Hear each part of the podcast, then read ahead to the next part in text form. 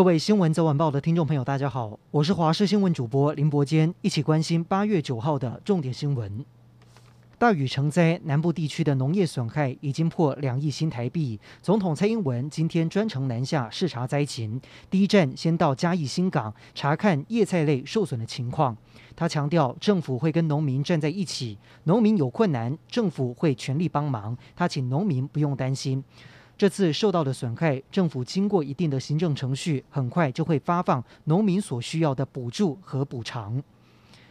豪大雨侵袭南投山区，有多处山崩。国信乡大石村严重走山，露出八十公尺深断崖，阻断三十户人家的进出，还断水断电。当地居民表示，这条路八七水灾时也断过，没想到六十二年后再断一次。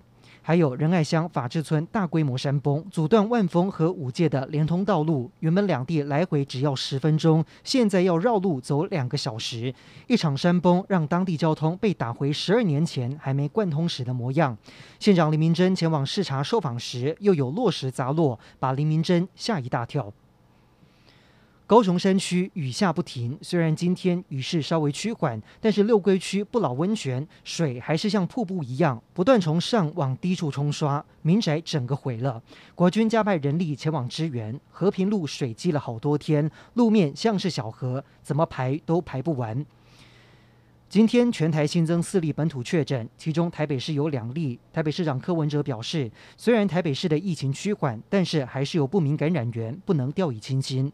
另外，台北市副市长黄珊珊也在脸书上面写说，五到七月经过万华西门町，觉得像是死城，现在慢慢复原。中央宣布，八月十号之后，游泳池能够开放，业者得配合防疫措施。除了泳池可以开放，其他像是水疗池、蒸汽烤箱、戏水池，甚至淋浴间都不能使用。有些业者努力配合，赶忙将水疗池的水放掉，贴上禁止使用的公告，甚至把淋浴间的水全都关起来。但是也有业者觉得规定太多，无法配合，宣布继续停业。帛琉旅游泡泡有望在八月十四号重新启动，不过现在因为台湾的新冠疫苗不足，不少旅客想到帛琉打疫苗。知名的灿星旅游就在网页上的行程规划上写明，可以自由决定要不要打疫苗。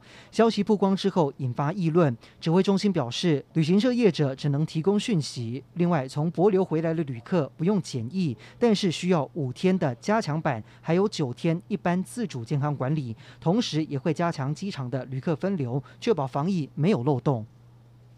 台中市台湾大道的国泰世华银行在下午发生抢案，一名持美工刀的男子进到银行内挟持女行员，大喊抢劫，把在场的人吓了一跳。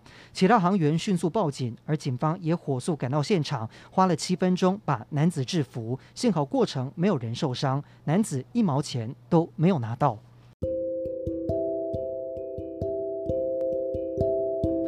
以上就是这一节的新闻内容，感谢您的收听，我们再会。